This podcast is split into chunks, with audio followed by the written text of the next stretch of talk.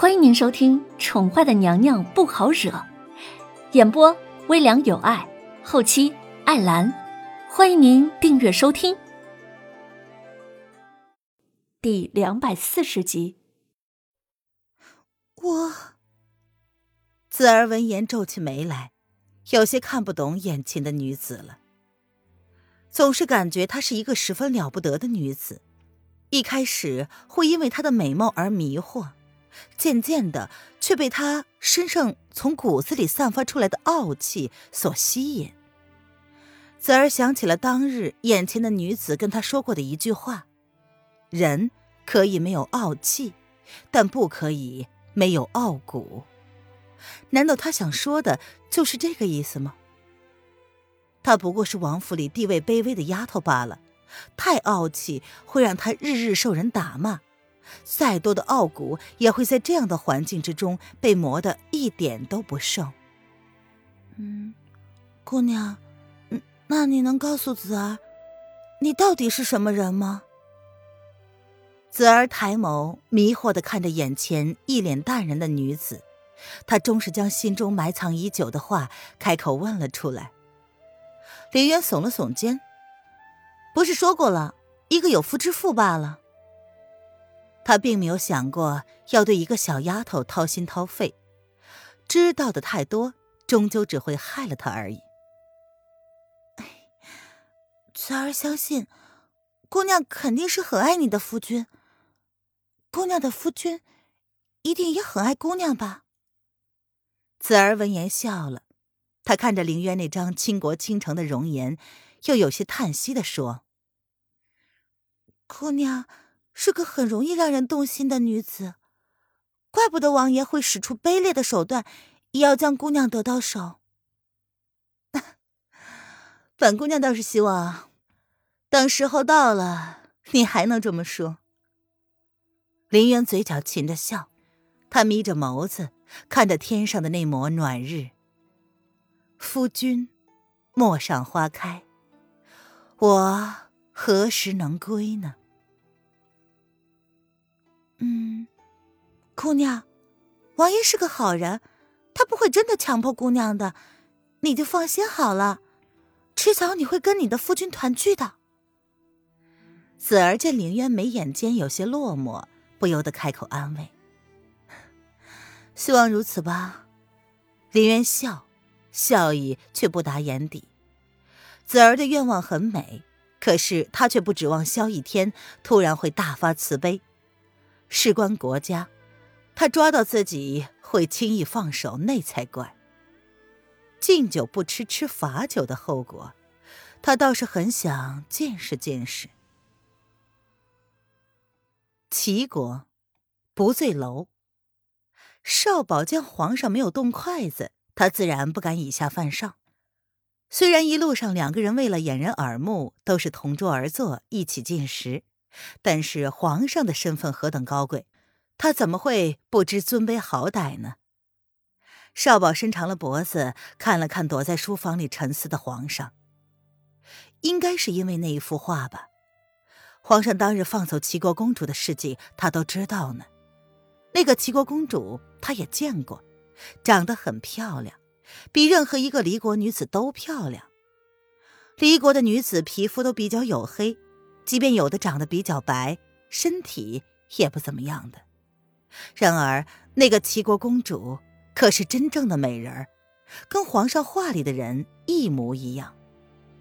皇上是喜欢齐国公主的吧？否则又怎么会私自放了她呢？记得当日先帝知道皇上私下放了公主，可是大发雷霆，差点就把皇上斩了。若不是有丞相率众大臣求情，只怕皇上早已成了冤魂。只可惜了，不知那个齐国公主可否知道皇上对她的一片真心。少宝，你若是睡不着，可以出去玩一玩。风清晨生性淡漠，但是并不代表别人跟他一样。他抬眸看了一眼，对着他张头望脑的少保，淡淡的开口：“不，属下要时刻以保护公子为己任，片刻不能怠慢。”少保闻言，立马忠心赤诚的言明自己的立场。不醉楼虽然乌龙混杂，但是鲜少有人滋事，你不用担心。况且我有自保的能力，你去吧。不醉楼晚上应该有不少节目，你去看看也好。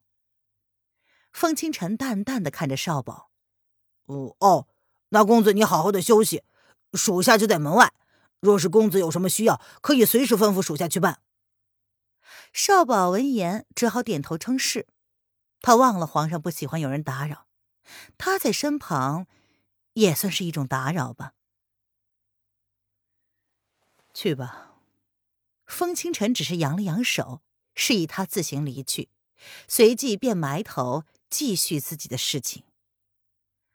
直到听到少保离去，风清晨才将头从暗机之中抬起来。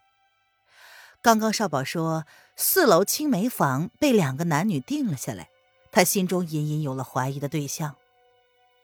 前方说过，萧国的君王已经多日不上朝。朝政皆由三王爷萧逸天代政，他一直都怀疑这其中是不是有什么隐情，却没有想过也有人跟他一样大胆。风清晨起身走到窗外，朝四楼方向看去，整个四楼被包了下来，每个房间都站着两个侍卫，如此的引人注目，这不像是那个人的行为。他的眸光微微的转动。一些读不懂的情绪在风清晨的眸子里流转，随即一切都归于平淡。九儿，才是他此行的目的。那不是主子放走的姑娘吗？这一道声音突然又从风清晨脑海之中响了起来。风清晨将视线落向那个被他小心压在镇纸下的画卷。轻轻的走到案几前，将画卷重新打开。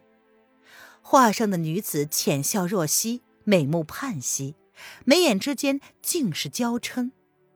他脑海之中浮现了某个熟悉的容颜，随即淡漠的收起画卷，重新放在原处，然后开门走了出去。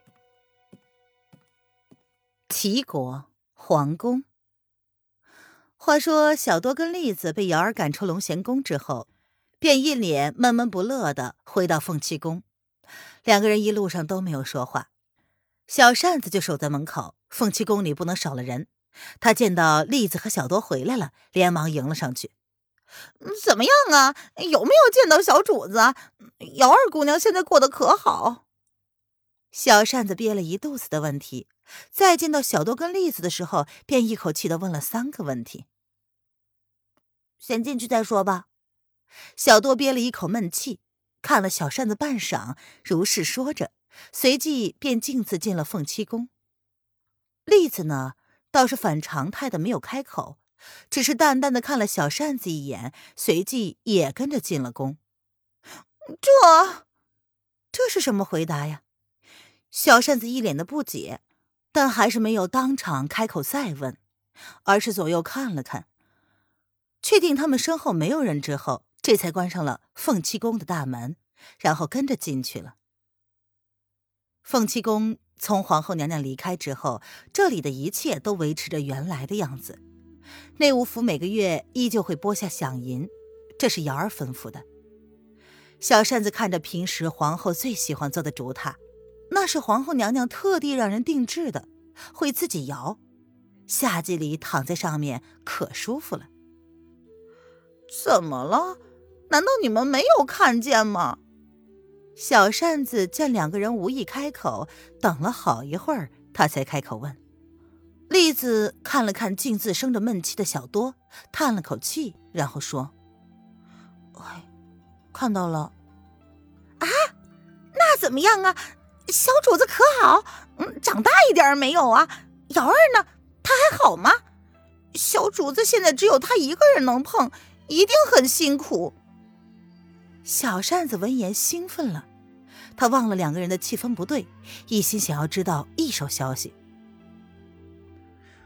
小主子还好，嗯，只是……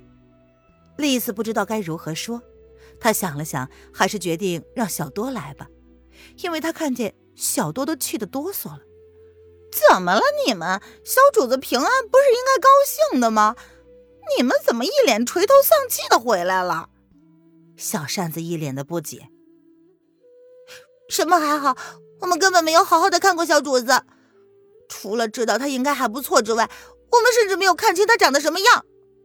小多闻言，愤怒的咬牙说道：“这，这是怎么回事啊？”小扇子也发现了其中的不对，他沉下语气，看了两个人一眼：“不是说都看到了吗？” 唉，小扇子，瑶儿已经不是我们以前认识的瑶儿了，她变了。小多咬了咬嘴唇，斟酌了一番，才开口说。怎么会呢？瑶儿可是我见过最好的姑娘了，她是主子唯一的心腹，她在主子心中没有人可以比拟的，甚至连皇上都信任她。你怎么能说她变了呢？小扇子闻言也是一脸的不相信。哼，你不信，你就问栗子吧。小多见状，冷冷的哼了一声，想起瑶儿那一脸无情的样子，他就觉得很不值得。娘娘那么信任他，对他那么好，可是他却仗着娘娘对他的信任，翻脸就不认人了。现在他已经爬上枝头，成了后宫之主，谁还敢招惹他呀？听众朋友，本集播讲完毕，请订阅专辑，下集精彩继续哦。